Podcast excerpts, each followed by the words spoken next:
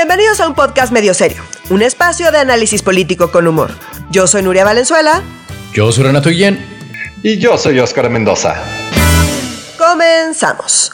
Hoy vamos a hablar de las cochinadas de Morena a la hora de levantar encuestas y aprobar leyes, de las crueles simulaciones de la Comisión de Honor y Justicia de Morena y del desmadre político que están provocando las acusaciones en contra de gobernadores y exgobernadores. ¿Qué cosa con las encuestas de Morena?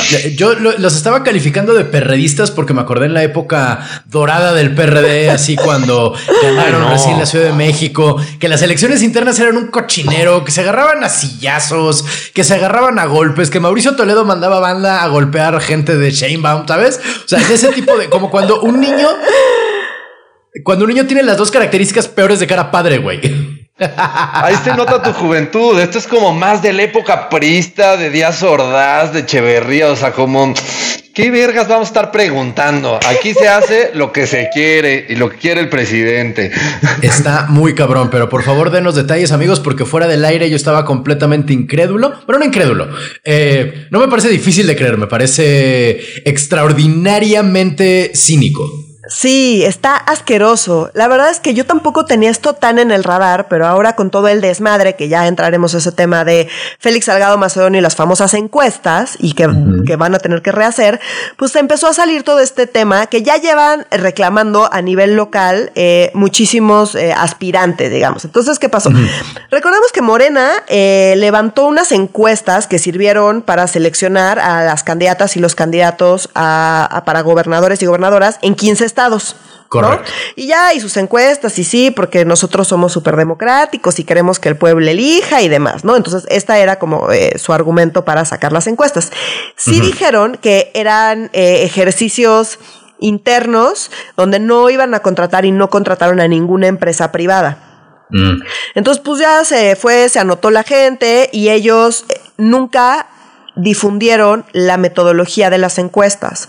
Entonces, obviamente, pues los, los, aspirantes en varios estados empezaron, pues, con toda la gente que tienen en el estado a monitorear y a ver y a quién le van a preguntar y cómo, y pues como que nunca aparentemente, o sea, ellos se quejan de que ellos no detectaron que le estuvieran preguntando a nadie.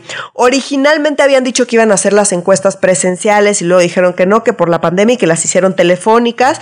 Total que se hizo un desmadre, nunca se supo bien cuál fue la metodología, no quisieron publicar la metodología y de hecho Morena eh, las calificó como reservadas. Dijeron, no, pues es que por ley las tenemos que reservar y, no podemos publicar eso, ¿no? Entonces, eh, pues salieron, eh, ya salieron los especialistas a decir, oigan, pues su metodología está rara, que hayan hecho todo en un mes también está súper raro. ¿Dónde está su metodología? ¿Dónde está como, pues, cómo hicieron el levantamiento, cómo eligieron a su muestra, cómo levantaron las encuestas, ¿no? Eh, entonces... Eso es la metodología, es que es lo que te iba a preguntar, perdóname, como una metodología de una encuesta te indica qué tan certera o qué tan confiable, o ambas es una encuesta, ¿cierto? Exacto, o sea, entonces, ¿por qué? Porque pues te dice, recordemos que una encuesta no es un censo, sino una encuesta, tú tienes que seleccionar una muestra representativa de toda una población y le preguntas a algunas personas y a partir de eso, mediante pues cálculos, dices, ah, bueno, yo le pregunté a poquitas personas, pero estas poquitas personas son el reflejo de lo que piensan ellos y tus amigos. Entonces, por ejemplo, yo le pregunto a Renato y yo sé que eso que me responda Renato va a ser muy similar a lo que piensa Renato y todos sus amigos. Estoy como sobresimplificando, pero así funciona una encuesta. Por eso es muy importante la selección de a quién le preguntas, porque si vas y le preguntas, si tu selección son Renato y todos sus amigos, pues eso no es representativo del vecino de Renato que no piensa igual que él. Entonces sí es importante que dentro de tu muestra efectivamente sea representativa, es decir, que represente a toda la población que, de la cual quieres conocer su opinión de lo que sea que estés preguntando en tu encuesta, ¿no? En este caso era para conocer quién querían que fuera candidata o candidato. Entonces, obviamente es relevante. Entonces, el, O sea, si yo saco una encuesta donde pregunto quién es la persona, quién es el, hombre más guapo de México y luego con mi abuela, mis tías y mi mamá, pues obviamente voy a ser yo el hombre más guapo de México. Falló mi metodología, Exacto. ¿correcto? O sea, eso no es una encuesta. ¿Tú crees que sí te dirían eso, Renato? Sí, sin pedos, güey. Sin pedos. No, el hombre más simpático de México, los mejores chinos de México. No, no, el más guapo, sí. Para mis tías y mi abuelita, yo soy el hombre más guapo de México. Sí, Entonces, a ver, ¿qué fue lo que pasó? La ley de partidos efectivamente eh, ampara eh, la información que está contenida en las encuestas, ¿no? Entonces dice, bueno, pues esa es información que hay que cuidar y es confidencial y demás. Claro. Pero la metodología no es parte de lo que, de lo que dice la ley. Entonces, de hecho, Mm. ya fueron a impugnar al, al Tribunal Electoral y eh, el, hace unos días, el 25 de febrero, y la Sala Regional de la Ciudad de México, de hecho, sancionó a Morena por no haber transparentado la metodología y los criterios de la encuesta. O sea, Ay, ya les dieron la razón, el tribunal ya les dio la razón, les dijo, sí, tienen razón, eh, sí, lo, sí tuvieron que haber transparentado esto, ¿no? Entonces, o sea, como que no, no es... No es una. O sea, No esto es en el caso de Puebla. O sea, quienes impugnaron es- fueron el caso de Puebla. Ah. Pero el tema es que la metodología eh, no la publicaron en ninguno de los casos. Entonces se impugnó el tema de Puebla y bueno. Órale. eh, eh, esto está grave. De hecho, uno, o sea, como que hay varios casos como muy sonados, sobre todo a nivel Ajá. local, por eso aquí como que no escuchamos tanto. Pero, Claro. por ejemplo, en el caso de Colima, la diputada Claudia Yáñez eh, renunció a su militancia de plano de Morena. Órale. Porque acusó que la encuesta para definir la candidatura en su estado había sido una farsa para justificar una imposición. Y, y justo la superdelegada en Colima, eh, Indira Vizcaíno, fue la que se supone que ganó la encuesta.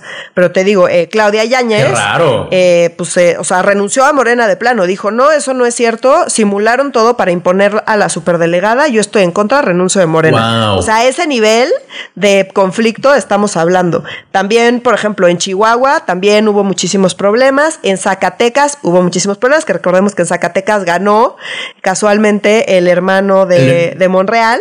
Sí. Entonces, eh, está súper duro este tema. O sea, como que sí, aparentemente eh, hay muchas sospechas sobre esto, que, lo cosa que no nos sorprende, pero, pero bueno, ya, ya están saliendo estas cosas a la luz de pues, todo el tema de si van a reponer una encuesta, qué encuesta y con qué metodología, ¿sabes? O sea, qué tan creíbles son sus encuestas. Pues aparentemente no mucho. Eh, entonces está como que, ajá, ¿qué pasó? ¿Alguien en este podcast se sorprende? Nada, cero. Querido- No. Queridos podescuchas, ¿ustedes No. se sorprenden? No, la verdad es que no. Ajá. O sea, O sea, está- es, está es gacho, pero no. No, Ojalá me, me- ojalá me gustaría vivir en un país donde te dijera, ¿qué? Pero ¿cómo se atreven? ¿Cómo es posible? Inaudito. La neta es que, pues no. O sea, No.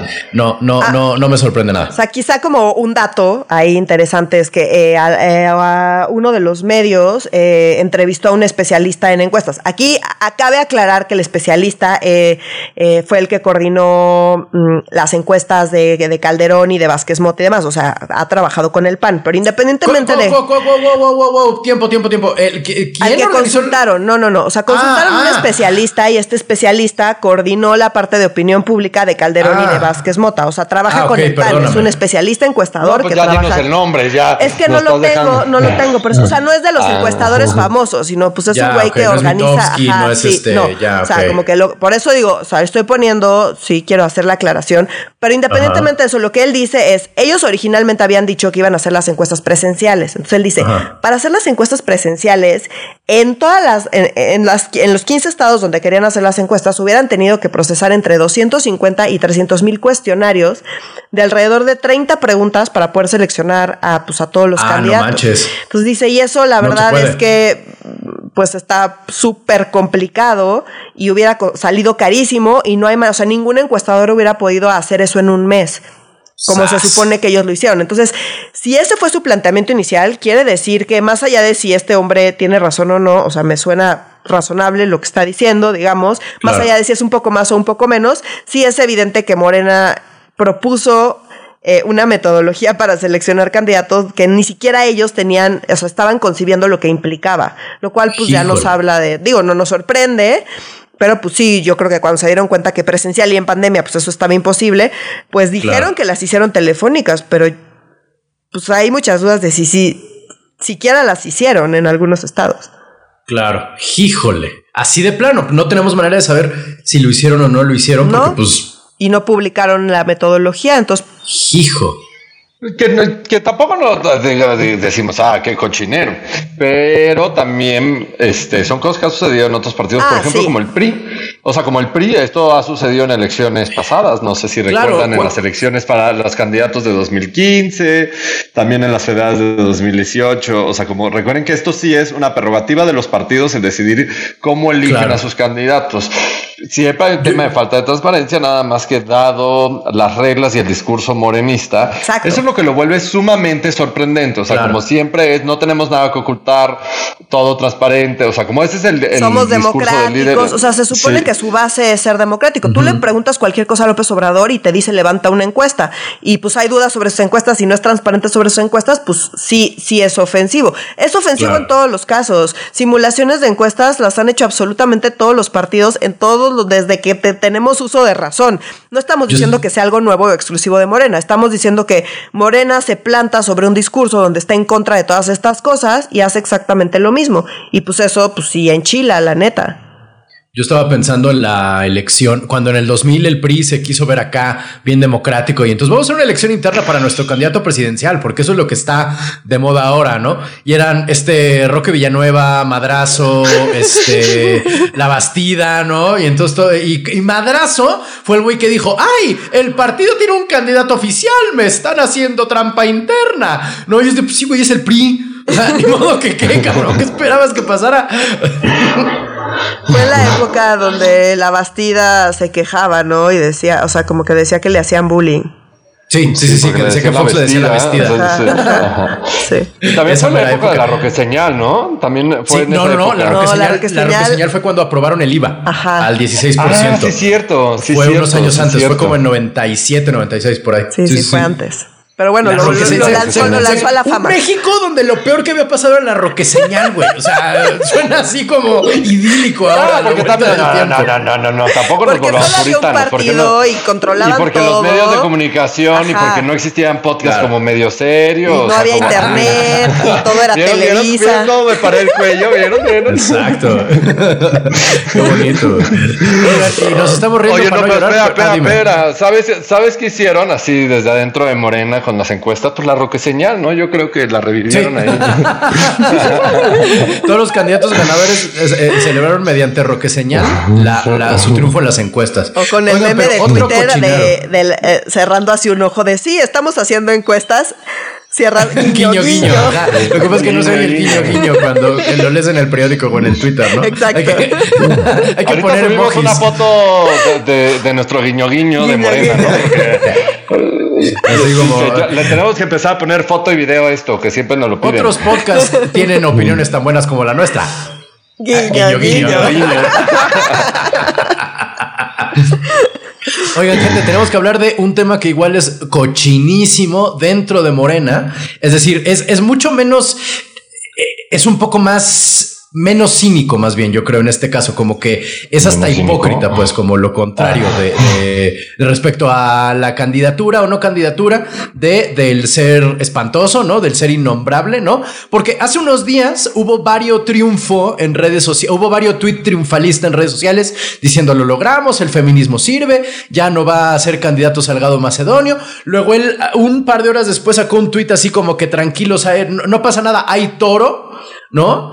Y ahora, pues parece ser que, dado un artículo eh, de la ley local que nos encontramos, que. Pero cuéntenos, querido, porque ya no quiero enseñarme los calzones para que le cuenten a Te la encanta gente. enseñar los calzones, Lo terrible, sí, me encanta la neta.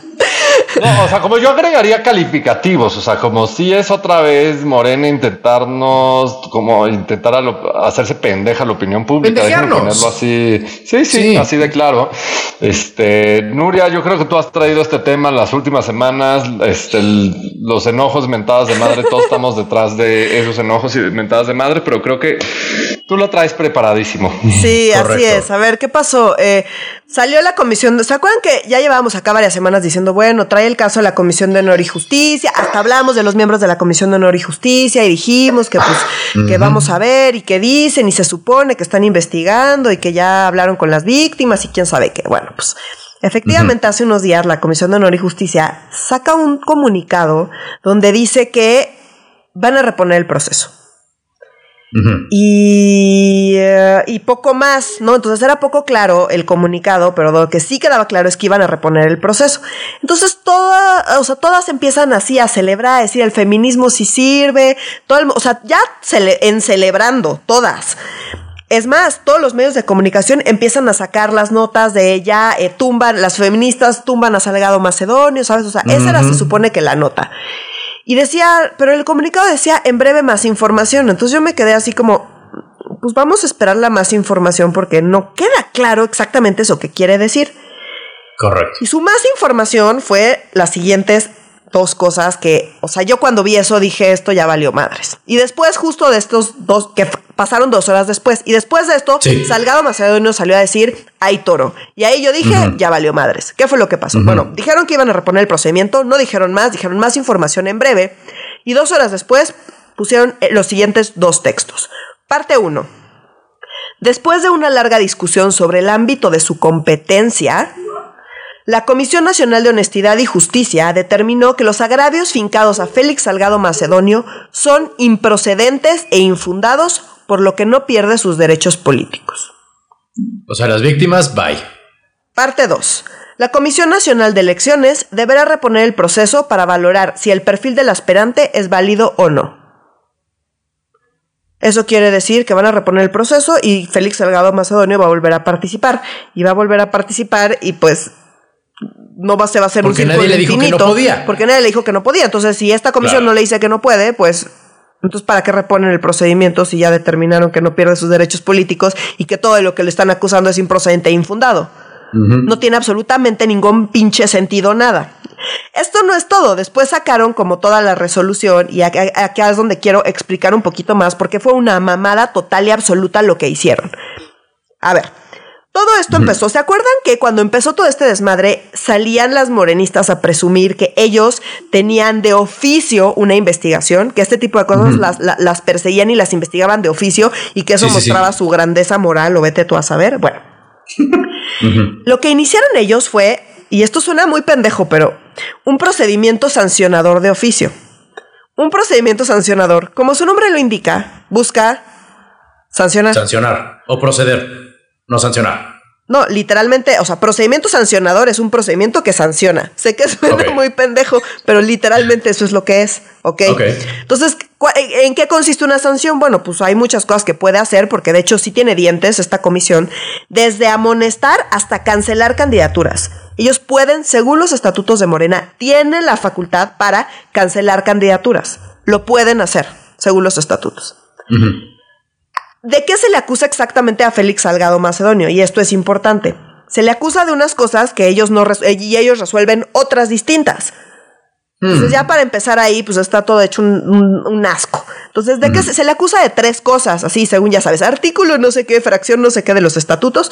No les voy a recordar el artículo y la fracción porque eso vale madres. Lo que importa es que dicen esos artículos y fracciones. Son tres cosas. La primera es que, eh, que tiene que ser, el candidato tiene que ser digno representante en la realización de su trabajo, de sus estudios o su hogar en toda actividad pública y de servicio a la colectividad. Tiene que ser un digno representante de Morena en todos los ámbitos de su vida. Esto es lo que quiere decir esta parte. Entonces, en la acusación dicen, este güey no es un digno representante de Morena porque pues es un violador. Segundo punto, no respetó los derechos fundamentales de todos los miembros de Morena. Ese fue el segundo punto. El tercer punto, esto es lo que dice la cosa esa que estaba investigando, se supone, la Comisión de Honor, ¿no? O de... El tercero es que no respetó los principios de solidarizarse con las víctimas de la violencia eh, en contra de las mujeres, ¿no? O sea, los estatutos de Morena establecen que todos los miembros de Morena deben solidarizarse con las víctimas de la violencia en contra de las mujeres porque pues así. Cosa que no hizo. Cosa que pues no hizo. Entonces están, ellos están diciendo, no hizo eso, no es un digno representante y no respetó los derechos fundamentales de los miembros de Morena. Esa era la queja que estaba revisando eh, la Comisión de Honor y Justicia. Que no son jueces, es una comisión que tiene facultades dentro del partido para sancionar. Dentro, internamente dentro de Morena. Son los estatutos que Morena estableció, no son jueces.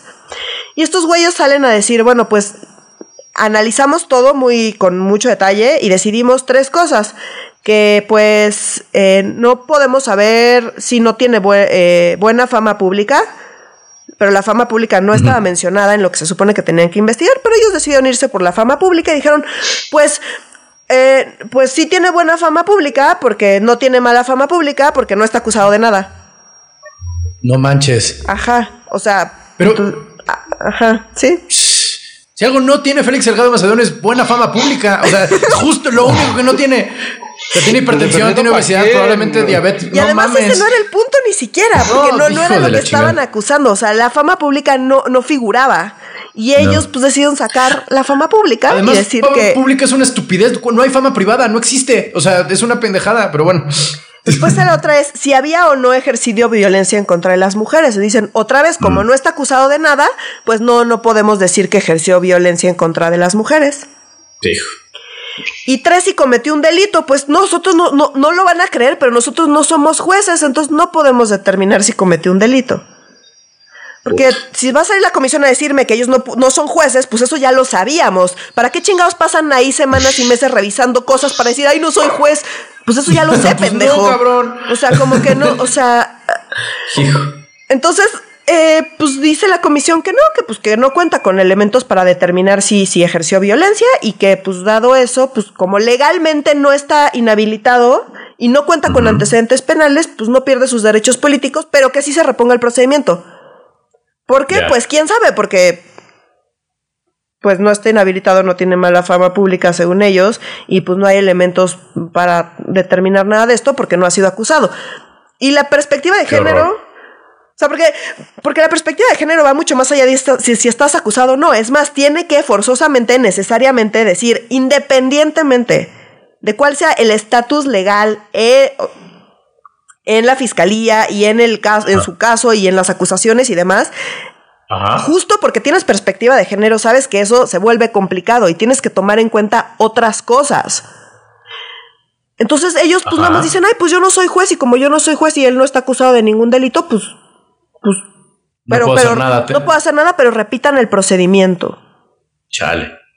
Entonces, pues yo creo que repitieron el procedimiento nada más porque, pues para intentar librarla para el 8 de marzo. Claro. Cosa que no se logró, ¿por qué? Porque, y aquí viene la parte de los plazos. Los plazos para eh, inscribir candidatos se vencieron eh, ya, se vencieron justo el, el lunes. Lunes, Ah, el lunes pasado. El lunes pasado, o sea, El 1 de marzo. el 1 de marzo se vencieron, se vencieron las fechas para poder eh, registrar candidatos. Ay, el candidato registrado es Félix Salgado Macedonio. No, qui- no retiraron esa, ese registro.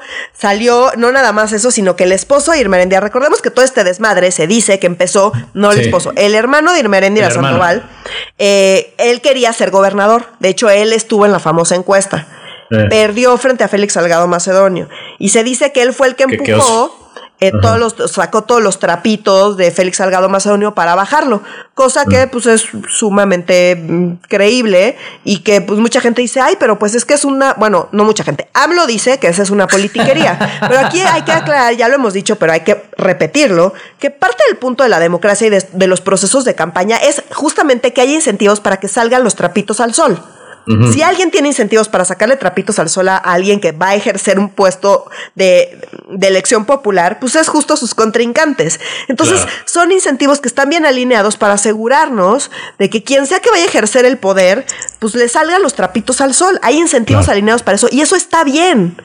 Entonces, De eso se trata. de eso se trata, no Así es, es el como, juego. ajá, AMLO lo ve, lo, lo, lo, como si fuera algo malo, y no al revés. Qué bueno que hay incentivos para sacar trapitos al sol, porque no queremos que un impresentable como este señor sea gobernador. No está importando eso, porque pues AMLO es su amigo y lo quiere de gobernador, entonces pues ya valió Claro. madres, pero esa es justamente la idea. Entonces, eh, el problema son los tiempos, entonces los tiempos ya se les pasaron, y ya para ahorita Sí. pues no hay Ah. muchas opciones. Ok. Entonces, eh, ¿lo pueden cambiar? Sí, sí, lo, lo podrían. O sea, uno no sabemos quién va a participar en la nueva encuesta, no han querido decir. Obviamente no han sacado la metodología y seguramente no la van Pues a no. sacar. Eh, sí, ya se dijo que va a haber una nueva encuesta. No se sabe bien cuándo va a ser la encuesta, pero ya se les pasaron. Las campañas empiezan el lunes.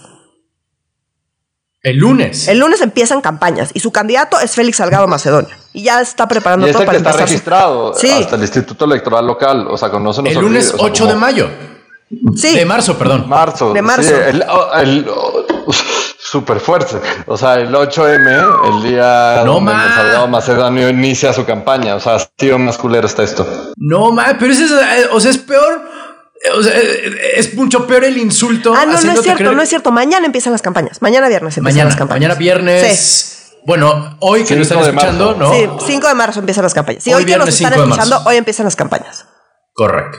Y entonces, técnicamente hoy la gente va a estar escuchando este podcast y enterándose, viendo el primer acto de campaña de Félix Salgado Macedonio como el candidato oficial de Morena. Exacto. Al, gobierno de O sea, pues igual y le va a bajar, le va a bajar de huevos hasta que pase el 8 de marzo, seguramente. Pero bueno, el punto es, entre, o sea, tienen hasta hoy los del Instituto Electoral de, Guerrero para determinar si, si los candidatos y las candidatas cumplen con los requisitos.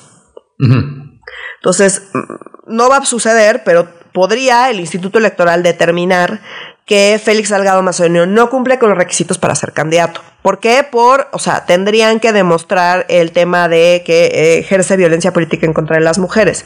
Pero pues ya les dio línea eh, la Comisión de Honor de Morena diciéndoles, pues no, eso no lo podemos decir porque no está acusado de nada. Entonces, si ese es el criterio, pues, pues pues lo van a aceptar como candidato, además porque se va a llevar el golpe político el Instituto Electoral, pues va a decir, no, pues ese es pedo de Morena, si Morena quiere meter este güey de candidato, pues quién soy yo para impedirlo, o sea, yo creo que se van a lavar las manos. Entonces, todo parece indicar que eso va a pasar. Mañana empiezan las campañas, ¿qué es lo que puede suceder?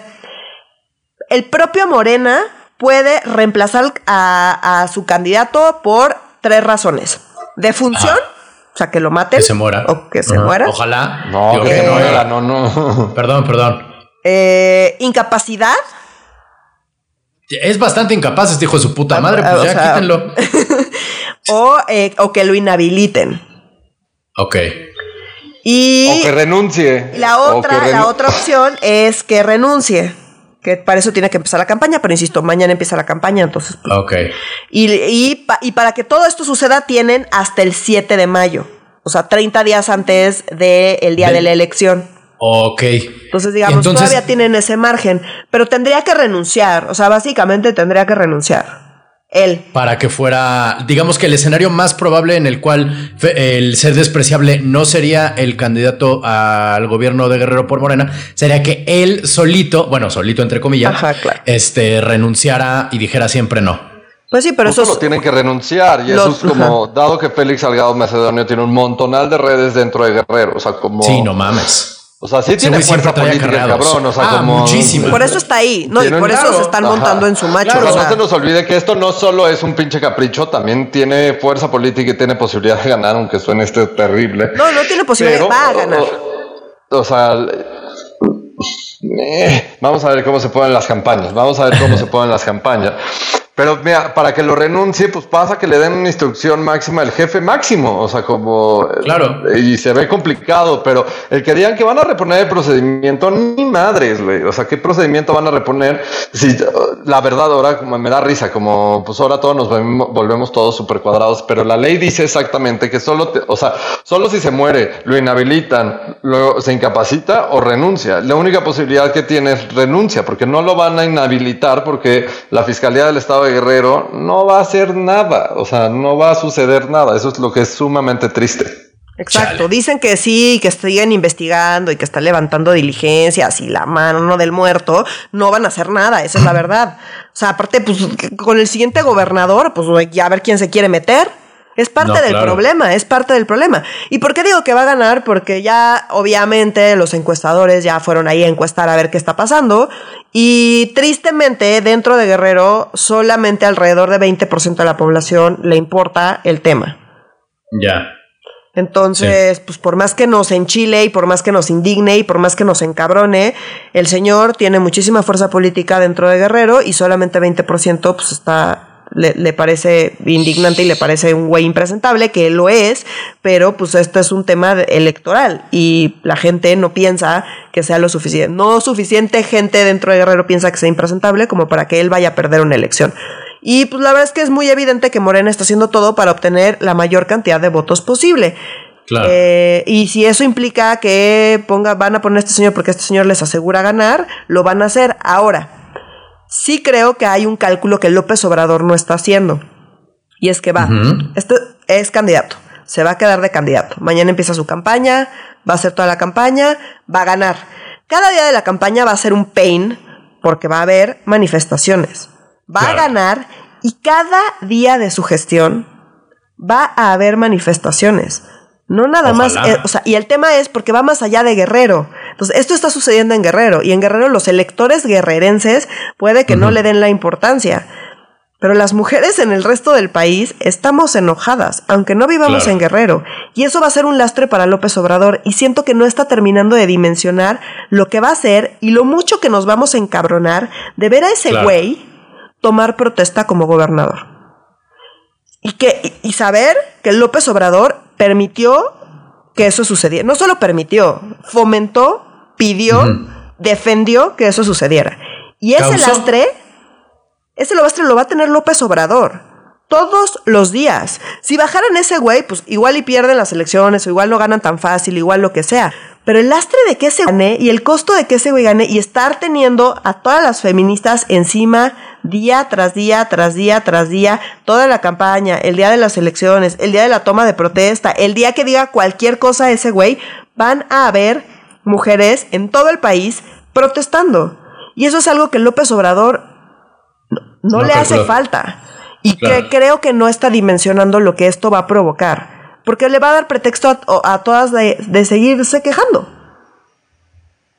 Yo no coincido contigo, Nuria. O sea, como entiendo el nivel de importancia de esto y de lo que está sucediendo, pero ve con todas las víctimas que hay en el país. A López Obrador le vale todo lo que no sea lo que él quiera y, dudo que tenga un pero costo. López Obrador, No, yo creo que sí, porque mira, López, las víctimas del país López Obrador puede decir, pues yo no fui, yo no las maté, yo no las violé y pobrecitas y pues hay que las atienda alguien más porque yo no las voy a atender. Eso lo puede decir. Pero en este caso, él sí, él sí, o sea, él sí fue partícipe de esta candidatura, de que, que Félix Salgado Macedonio llegue eso es responsabilidad directa de Andrés Manuel López Obrador. Y esa es, la, esa es la diferencia. Esa es la diferencia con todo lo demás. Que aquí sí, cualquier cosa que haga Félix Salgado Macedonio, se lo vamos a achacar a Andrés Manuel López Obrador, porque él tuvo la posibilidad de quitarlo de ahí y no lo hizo. No solo no lo hizo, sino que hizo todo en sus manos para que a pesar de todas las quejas, de todas las sugerencias, de, de todas las declaraciones de las propias mujeres de Morena, le valiera madres.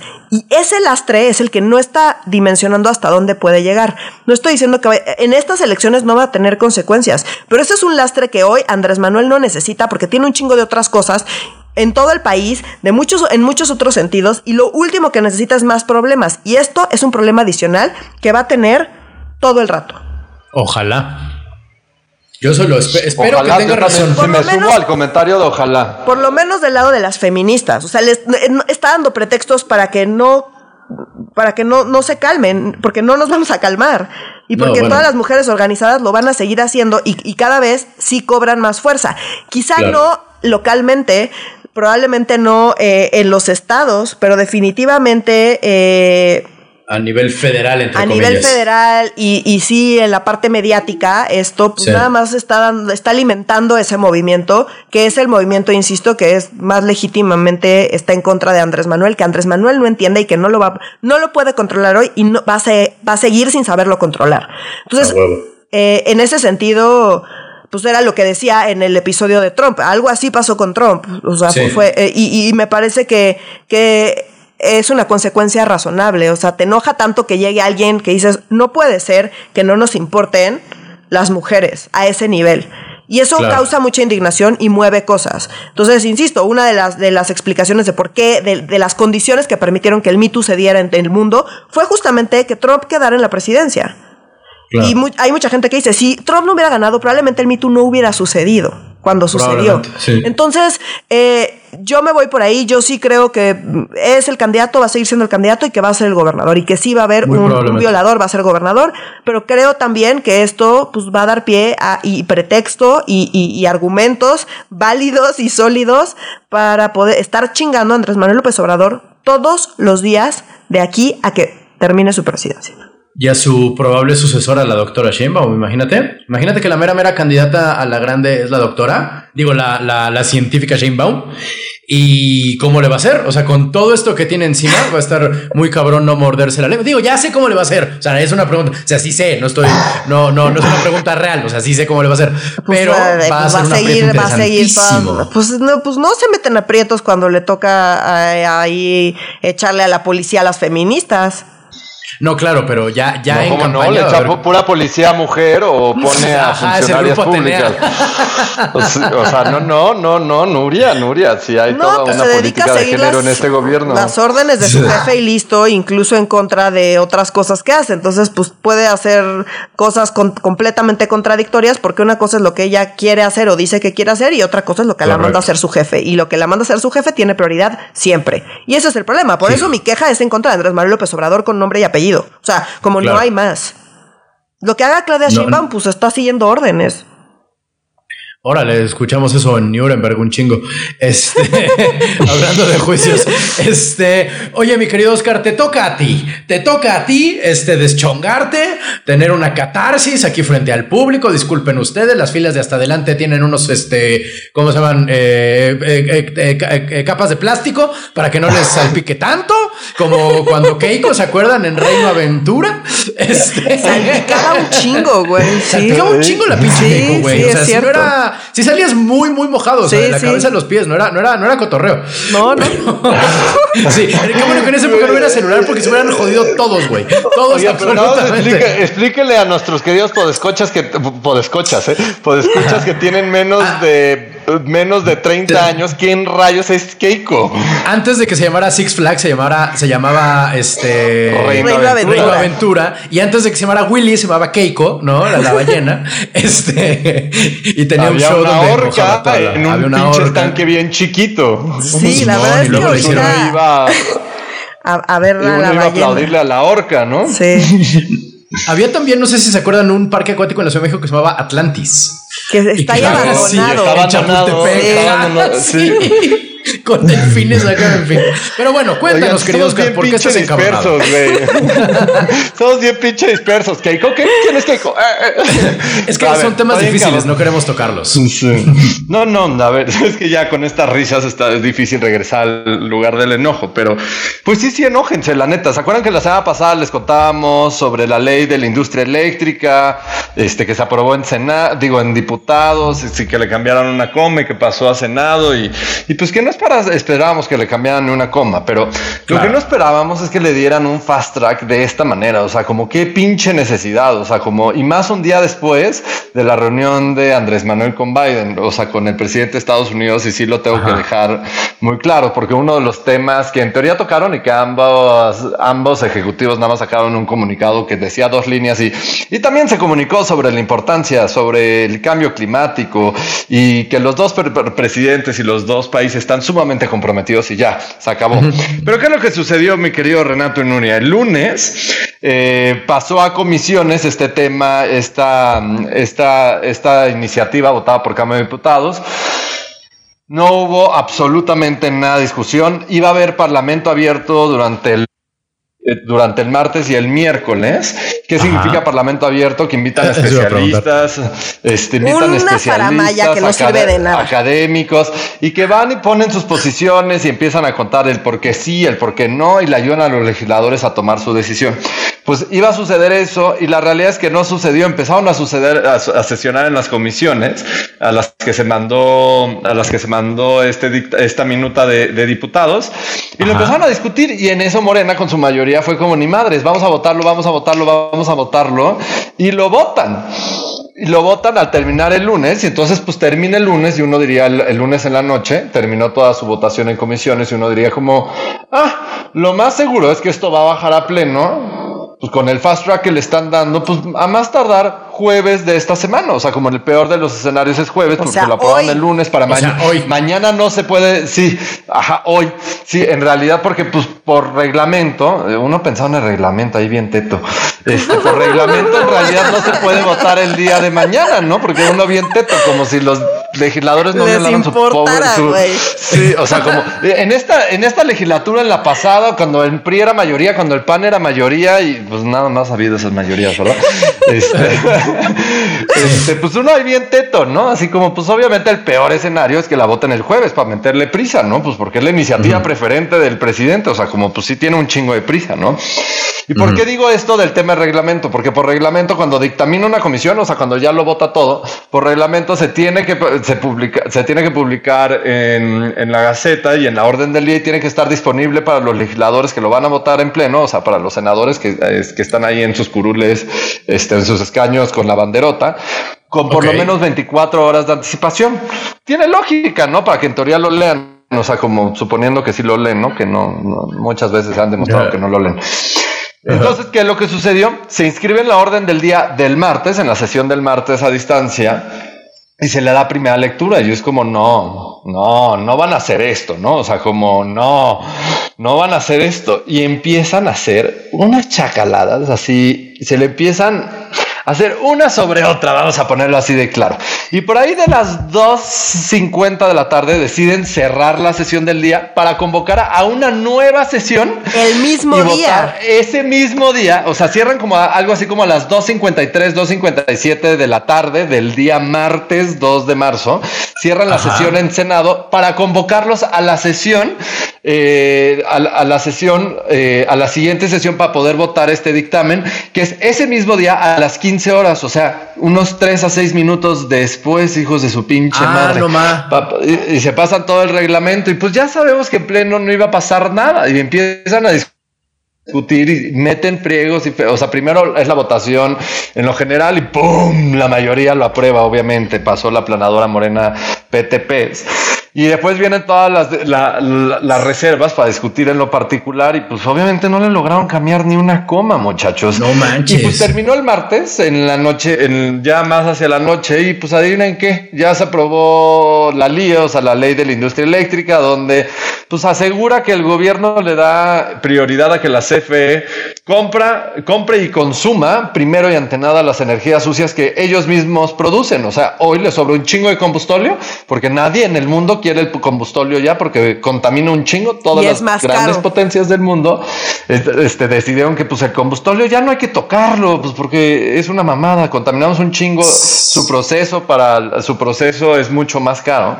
Pero dado que a nosotros nos sobra un buen, por el tipo de petróleo que tenemos, pues ahora hay que empezarlo a quemar a lo bestia y también el carbón. Y al que, y al que darle prioridad a la CFE, pues es darle la prioridad a la CFE y asegurar que ya no existe la transición energética, que era de lo poco que íbamos avanzando, de lo poco. Y aquí, ¿qué rayos significa la transición energética? Que transicionemos de quemar, en, o sea, de consumir y generar energía eléctrica por la quema de energía de, de, combustibles fósiles, o sea, carbón y combustóleo, a energías limpias, como la, la, que nos da el aire y la que nos da el eólica. la, eólica y la solar.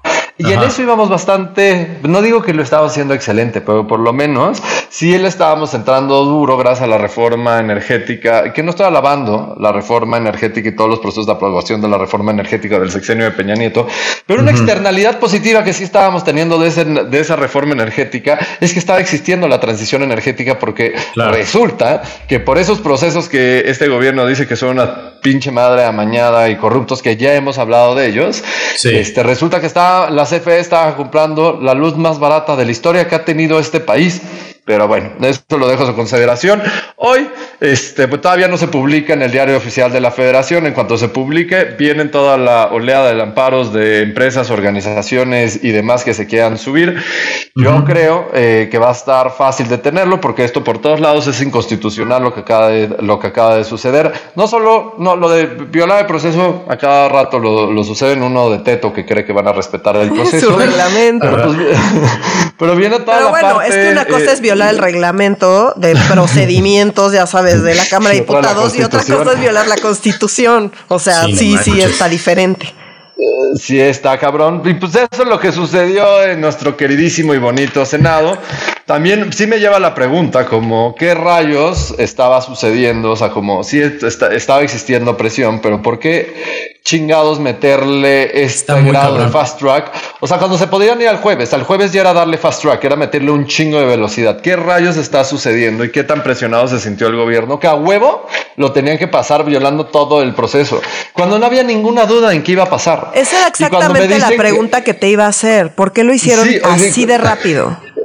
Porque la, esa respuesta a lo que dice como los grupos parlamentarios que lo aprobaron, o sea, Morena, PT y PS, dicen es que le urgía al presidente, le urgía al presidente mis huevos, no pasaba absolutamente nada entre el martes y el jueves. Exacto. Yo creo que sí sucedió, hubo mucha presión en la, en la llamada con Biden y como no le metas fast track y fue el presidente diciendo como... Mm, híjoles, esto ya no está en mi mano, ya está en el Congreso, ya. salió de mis manos.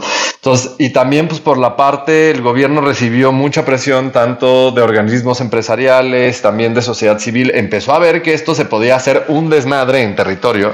Dijeron, a la pegada, pásalo lo más rápido posible para que no se nos haga un desmadrito. Y ya sí, le urgía al presidente porque era la preferente, sí, sí le urgía al presidente, pero hay distintos grados de urgencia, o sea, no hay ningún cambio entre que fuera el martes y 40 48 horas después que fuera el jueves, ¿me explico? O sea, nada más si es un tema donde yo creo que la presión hacia el Ejecutivo empezó a subir a un grado tal que dijeron, sácalo lo más rápido posible, porque si no, se nos va a armar un desmadrito de este lado. O sea, tú se lo atribuyes a la reunión con Biden. Sí, y también de los organismos empresariales que dicen que no importan, pero sí, sí importan. O sea, sí hay un tema importante de presión que pueden ejercer los organismos empresariales y pues se pueden proteger bien fácil el Ejecutivo diciendo, sí, yo la mandé, pero pues ya la aprobó el Senado y pues y no va a que es completamente independiente de mí. Ajá. Y pues yo pues, les dije que no le cambiaran una coma, pero ellos estaban en la libertad de cambiarle comas y puntos y palabras completas. Y sabes qué está diciendo, o sea, como pues desde el lado de los opositores, como pues nos vemos en la corte y Andrés Manuel, pues ay, nos vemos en la corte, pero yo voy a hacer lo que quiero hacer por un friego de tiempo, así que cuando me detengan esto, yo voy de avanzada, ¿no? Entonces, pues no sé qué tan cierto sea su argumento, pero pues ya lo veremos ahora sí en las próximas semanas. Eh, para los amparos tienen un límite de 30 días. En los próximos 30 días, a partir de que se publique en el diario oficial, que seguramente va a ser, hoy, o mañana. mañana. Y los amparos ya están listos, ya nada más están esperando, están en la puerta esperando a que se publique para ir a, presentar su amparo. O sea, como porque están listos, porque ya se habían amparado las organizaciones, las empresas, las personas, todo. Y lo porque ganaron. Por el acuerdo, sí, por el todo el tema de las cenaces, ¿se acuerdan? Todo el tema del acuerdo energético, sí, lo tocamos hace varias semanas. Es que esto es irreal. de hecho, es más, eh, justamente eso que pasó en la corte fue lo que detonó que saliera esta iniciativa preferente. Exactamente eso. Exactamente. Va a volver pues, a, llegar a la corte. Yo insisto que esto se va a atorar porque es un sinsentido y se va a quedar atorado hasta que se acabe el sexenio. Ah. Es que está cabrón. O sea, pues ni siquiera es un madruguete, es un tardecete. ¿Sabes? O sea, no se pueden esperar a que llegara la madrugada para hacer un madruguete a las 3 de la tarde, güey. No, o sea, seis minutos después es como, bueno, ya lo leímos, ahora vamos a proceder a aprobarla sin ningún cambio. sí está, es, sí está muy, muy, muy, muy, muy cabrón. Sí estoy de acuerdo con que creo que van a ser atorado el resto del sexenio. Pero, ah, bueno, alguien que también va a estar atorado el resto del sexenio. Bueno, quién sabe, ya, ya, ya no se sabe. Eh, el ex gobernador de Nayarit, Roberto Sandoval. Este, Así es. El último el último, ¿cómo decirlo? La última víctima de la justicia diagonal, eh, proceso mediático político que es este país, ambas cosas al mismo tiempo, ¿verdad? Este, él, ¿por qué va a estar atorado el resto del sexenio? Él va a estar atorado, el pues por la misma razón que cabeza de vaca, o sea, un poco, digo, la diferencia es que pues este señor es ex gobernador, entonces resulta que esta semana un juez federal ordenó la aprehensión. Lo que está cabrón es que ordenó la aprehensión del ex gobernador de Nayarit, Roberto Sandoval Castañeda y de su hija. Sí, güey. Lidia Alejandra Sandoval López, porque, ajá, es su prestanombres. Pero es una chavita. Sí, güey. Es que sí se necesita tener el alma muy negra para usar de prestanombres a tu hija o a tu mamá, ¿sabes? O sea, las que pueden, que fue este, eh, este, el de, el de Odebrecht, que su prestanombres era su jefa. Este. Mm, Lozoya, ¿no? Eh, Lozoya, Lozoya, exactamente. sí. sí. sí. Sí, los oye muy cabrón. Pero no es poco común y, y, es evidente que, pues, o sea, es, una, digo, es mayor de edad, pero pues es un, o sea, como si llega tu papá a decirte, ah, pues toma firme acá, ánimo que le digas qué, güey o sea, como que. Pero bueno. Entonces... Claro, ¿qué es lo peor que podría pasar? Mi papá me ama. No huevos, la ley. Entonces, obviamente, la fiscalía eh, presume que tienen relación con el cártel Jalisco Nueva Generación ah, y, dice que eso lo están investigando. Que, pero pues que por lo pronto ya eh, ordenaron la orden de aprehensión eh, aquí, a ver, ¿quién es este señor? Este señor fue gobernador de Nayarit entre 2011 y 2017. Sí. Eh, su fiscal está en el bote en Estados Unidos. Exactamente, su fiscal está en el bote eh, en, en Estados Unidos por narcotráfico. Sí, señor. Y, eh, y por otros delitos como secuestro, extorsión, despojo, robo, amenazas, enriquecimiento ilícito y asesinato. A la madre. Sí, no, una, una, una cosa, una cosa muy bella. Eh, entonces, bueno, se supone que el exgobernador eh, adquirió propiedades eh, que pues que puso a nombre de su hija básicamente y obviamente pues la, la, hija pues no tenía manera de, de, de, recibir los ingresos suficientes como estudiante universitaria sí, no manches. para hacerse de estas propiedades, ¿no? Entonces pues como el hijo de Bartlett. Exacto, como el hijo de Bartlett. Sí, Bartlett es otro que pone todas las propiedades a nombre de sus hijos. Claro. Sí, o sea. Y Andrés Manuel también. Ah, Andrés Manuel Acuérdense, también. El, el rancho de la chingada es de los hijos de Andrés Manuel, sí, cierto, ¿no? Sí. Morena cosa también, de los digo, políticos, ¿qué? vamos a poner. Que, que, que, con el tren de cocida va a subir considerablemente de, de valor. Digo, o sea, es una. Es, él lo Una ve seguramente como una, una bonita coincidencia, ¿no? Y pues quizá lo sea, pero no deja de ser cierto. Em, entonces, pues los hijos de Andrés Manuel serán bastante más ricos eh, después del tren de cocida, que yo espero que no se termine de construir nunca, pero pues quién sabe. Eh, en fin, eh, pues este es el caso, entonces obviamente es todo un desmadre mediático, eh, es- están prófugos de la justicia, digamos, ya salió la esposa y la mamá, respectivamente, a decir que pues ellos quieren dar su versión y que no, que lo, que ella confía en el presidente, o sea, ella está haciendo como de buena onda con el presidente a ver si le escuchan, que pues obviamente no va a pasar, pero bueno, No. ella salió, y, eh, tiene una declaración ahí en Twitter diciendo que eh, que quiere hablar con Andrés Manuel para que le escuchen, escuchen su lado de los hechos y que ellos están dispuestos a presentarse siempre y cuando les garanticen, ja, que, eh, que pues los van a tratar decentemente, cosa que pues evidentemente no va a pasar, ¿verdad? Que Entonces, se cuelen en la mañanera, chance así.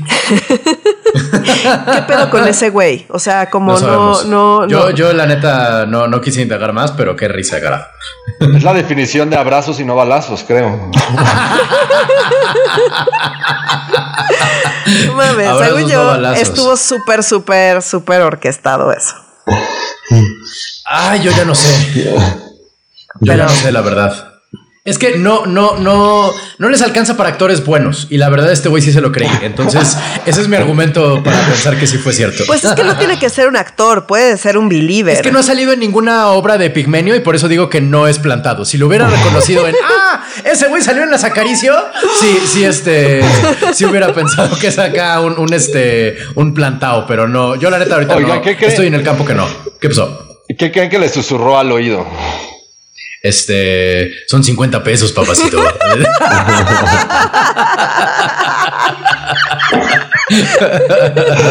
Por cierto, o sea, esto, esto ya se hizo todo un chiste, pero esto es una pregunta y un tema muy serio que nos, que, Sí. que nos habían hecho en nuestras En redes sociales, Yo creo que esto ya se abordó, ¿no? O sea, como...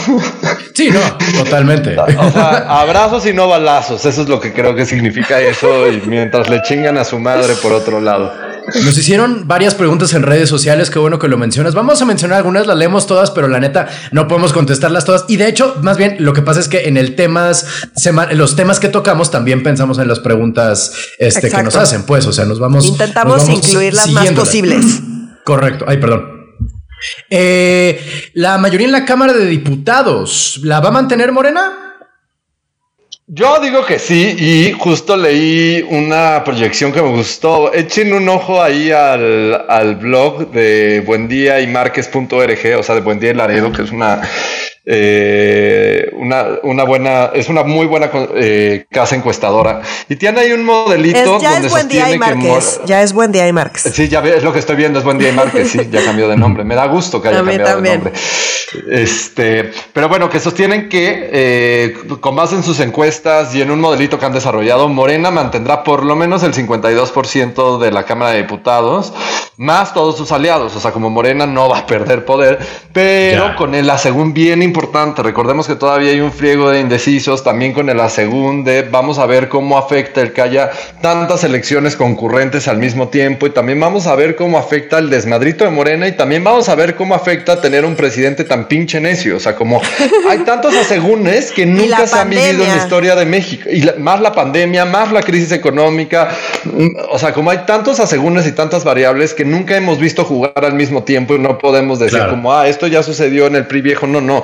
O sea, esto sí creo que es un juego completamente nuevo. Entonces, yo sí creo que Morena, o sea, como ya eso puedo apostar, que Morena va a estar cercano, cercano a la eh, mayoría en el Congreso. No sé, con una amplia mayoría, pero siento que con sus aliados seguro lo va a tener, pero tal vez se me va a hacer la boca chicharrón. Espero que se me haga la boca chicharrón. Y también hay un nuevo, según salen un chingo de nuevos partidos que les dieron el registro, no el de Calderón y Zavala, ah. porque pues ellos no son amigos del régimen, pero vienen los nuevos partidos como el PT, que lo creó Salinas cuando lo necesitó, vienen los nuevos PTs, o sea, como el PES resurge y otros este, que resurgen. Entonces vamos a ver, porque eso si mantienen el registro le van a quitar 5, 8 curules a, a, ¿cómo se llama? A la oposición.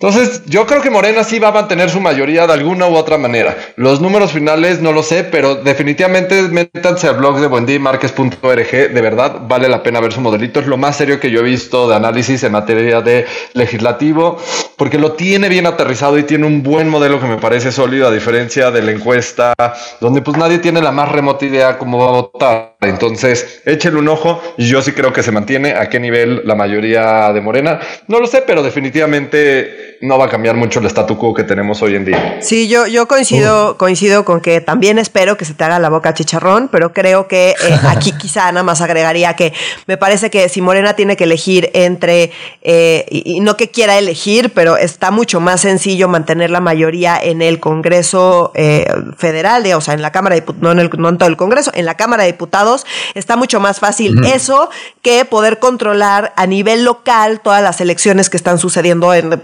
buena parte del país. Entonces creo que, dado que está muy cabrón, que puedan llegar a controlar todas las regiones, todos los estados y todas las grillas y todas las cosas que andan saltando por todos lados, eh, está mucho más viable decir, bueno, eh, sí, hagamos lo que podamos a nivel local en los distintos estados, pero definitivamente nos tenemos que concentrar y la prioridad tendría que ser mantener la Cámara de Diputados, porque si no va a valer madres. Recordemos también el tema del presupuesto, o sea, como que la Cámara de Diputados es clave y mantener la mayoría en la Cámara de Diputados es clave para que Andrés Manuel López Obrador pueda seguir siendo eh, todo lo necio que es. Si pierde la Cámara de Diputados, eh, se va a meter en muchísimos problemas porque él no sabe, no sabe gobernar de otra manera que no sea dando órdenes y, y haciendo que las cosas se hagan como él dice, y para eso requiere necesariamente una mayoría.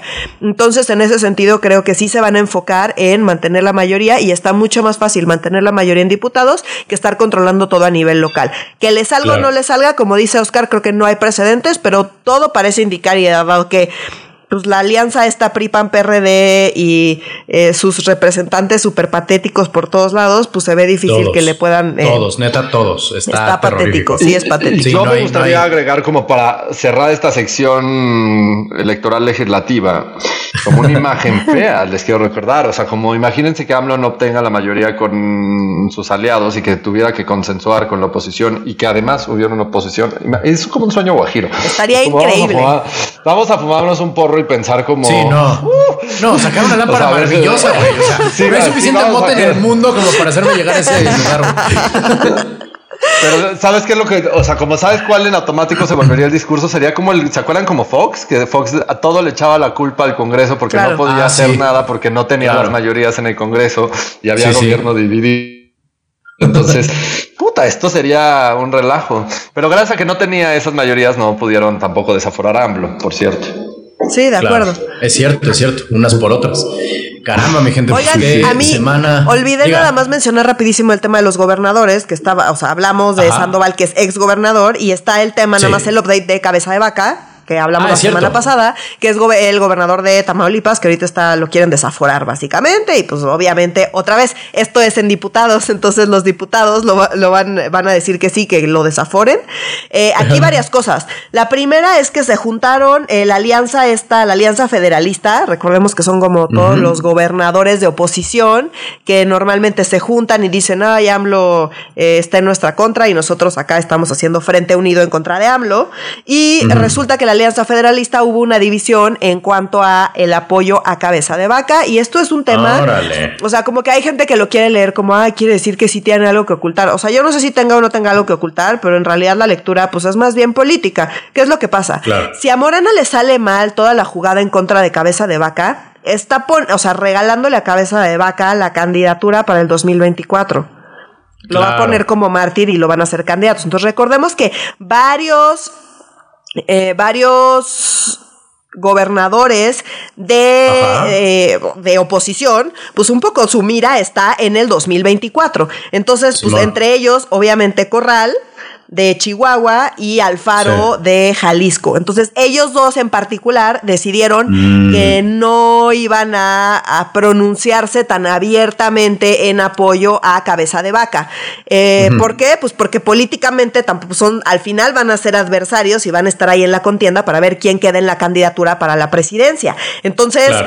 eh, pues tampoco le quieren ahí regalar puntos al que va a ser su adversario para el 2024. Entonces, eh, es políticamente es perfectamente entendible que digan, pues yo no me voy a pronunciar así tan así, porque tampoco, tampoco le voy a regalar. O sea, está bien que estén usando el sistema de justicia políticamente, pero pues yo tampoco, también tengo intereses políticos ahí. Entonces, eh, bueno, pues eso. Y la otra cosa eh, sobre este caso es que se acuerdan que López Obrador dijo, ay, pues vamos a decirle a la Cámara de Diputados que publique el expediente para que todo el mundo sepa qué es lo que está pasando. Ah, sí. Bueno, pues ya salió Pablo Gómez. Puedes, puedes Sí. hacer el, can- el, el Es cántico. Morena y Pablo Gómez, Morena y Pablo Gómez. Exacto.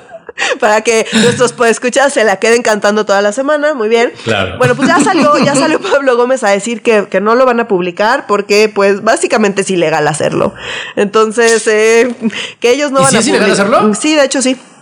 Ah, ok. Sí, ah, sí, sí. vaya, ok. Es que ya me acostumbré a las encuestas y de pronto es como, no, no se puede, es ilegal. Ah, sí, es ilegal. Ah, Sí, mira, ahora acuérdate bueno. que no es algo que le importe mucho a Morena, o sea, como No, Sí, claro. sí. ¿no? Pero, pero sí, técnicamente sí lo es. Entonces, eh, Qué bueno, menos mal. ¿Por qué? Pues porque hay información ahí pues que, que- que necesitan eh, mantener eh, en secreto, Claro. digamos, porque pues es una investigación. Entonces, eh, pues ya salió Pablo Gómez a decir que no lo va a publicar porque es ilegal y que si Gertz quiere dar a conocer cosas, pues que ese es su pedo, pero que él no va a cometer actos ilegales y que no se va a publicar el expediente. Ahora, este expediente ya lo coló el proceso hace meses. Es el mismo. Sí. Y pues ah, ya. pues, pues, qué sentido Ajá, tiene. sí, sí, o sea, es un tema. Pero bueno, eh, eh, eso, es- eso es nada más así rapidísimo. Ese es el comentario sobre el tema de cabeza de vaca. Perfecto, pues ya estaremos sabiendo más al respecto eh, la próxima semana, esperemos, ¿no? Por lo menos para ver cierto avance, ¿no? Porque entre que canten, que entre que no canten, entre que lo agarran, que no lo agarran, que lo desafueran, que no lo desafueran. Y además nosotros ya lo predijimos, como ya van a, vamos a ver en próximas semanas qué tanta razón tuvimos nosotros. Pero bueno, eh, tendremos que hablar al respecto la próxima semana, mi gente. Eh, síganos en todas nuestras redes sociales que son... En Twitter nos encuentran como medio guion bajo serio. Y en Facebook estamos como Facebook Diagonal Medio Serio MX y en Instagram estamos como arroba medio serio. Díganle a Oscar que publique cosas porque a nosotros no nos hace caso. Ya sé, lo estoy haciendo fatal. Discúlpenme, disculpen, soy el peor. Sí, gracias, necesito esa presión social. Gracias. quemada social, me voy a- correcto. Así como tú te avientas a Renato a que haga cosas, así ya te aviento yo para que... Yo sí, me toca, me toca. Muchísimas gracias, mi gente, por acompañarnos esta semana. Este, nos vemos la, en la próxima emisión de Medio Serio el próximo, la próxima semana, si nos lo permite el sistema capitalista y el virus. Para Medio Serio, yo soy Renato Guillén. Yo soy Nuria Valenzuela. Y yo soy Oscar Mendoza. Adiós. Adiós.